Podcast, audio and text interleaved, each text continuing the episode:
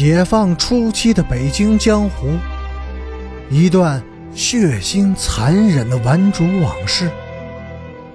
欢迎收听《北京教父》第二百七十一集。不过，当他赶到后海中学，见到了只裹着一块破布单的姑娘时，他也极其开心的笑了。哈哈，吴卫东，你终于犯在了我的手上。我只想问你两个问题，你如果能够如实回答的话，今天的事儿可以不再追究，我负责为你保密，永不为外人所知。袁一平逼视着吴卫东的眼睛，语调平和中透露出严厉。吴卫东恐惧的缩着肩膀，默默的点点头。第一个问题，参与偷窃图书的还有谁？他的语调仍很低缓，但是说出的每一个字都像刀子，凶狠、锐利，切割着人的勇气和意志。你说，除了你？还有谁？吴卫东摇了摇头，紧紧的咬住下唇，什么也没有说出口。随后，他无力的把头仰靠在墙上，闭上了眼睛。两行泪水从眼角迅速的滑落下来。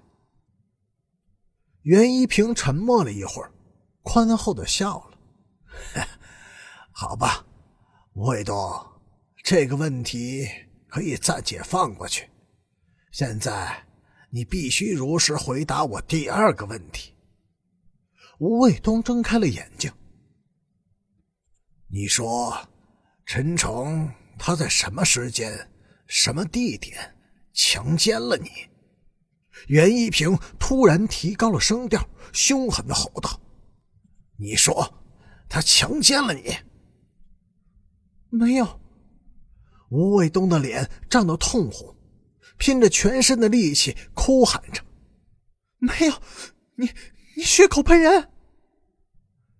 袁一平狂怒的扑了过去，扯下他身上的破布单，抓着他的头发，把他从地板上拽了起来。要是不承认，我就让你光着身子走回学校去。说，什么时间，什么地点？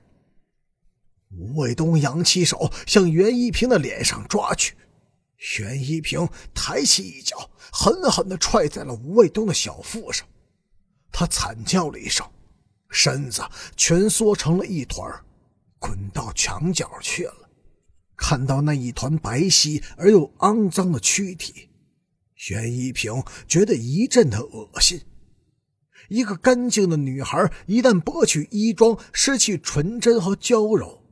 剩下的只是卑贱、污秽和寡廉鲜耻。他愤愤地想。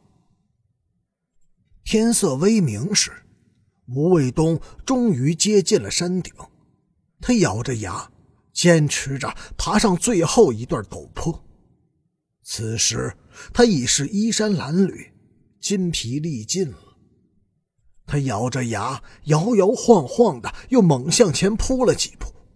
然后，突然垮了，无力的瘫倒在一块平坦的山石上，浑身酸胀、麻木、痉挛，再也没有一丝的力气。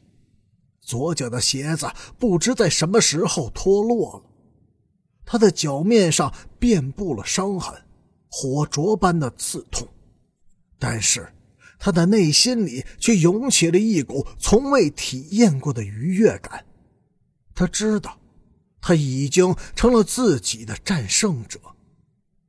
不知道自己究竟躺了多久，他似乎突然感到了什么异常，一下子从地上坐了起来。他看见，在更高处那块巍然耸立的山石上站着一个人，陈诚。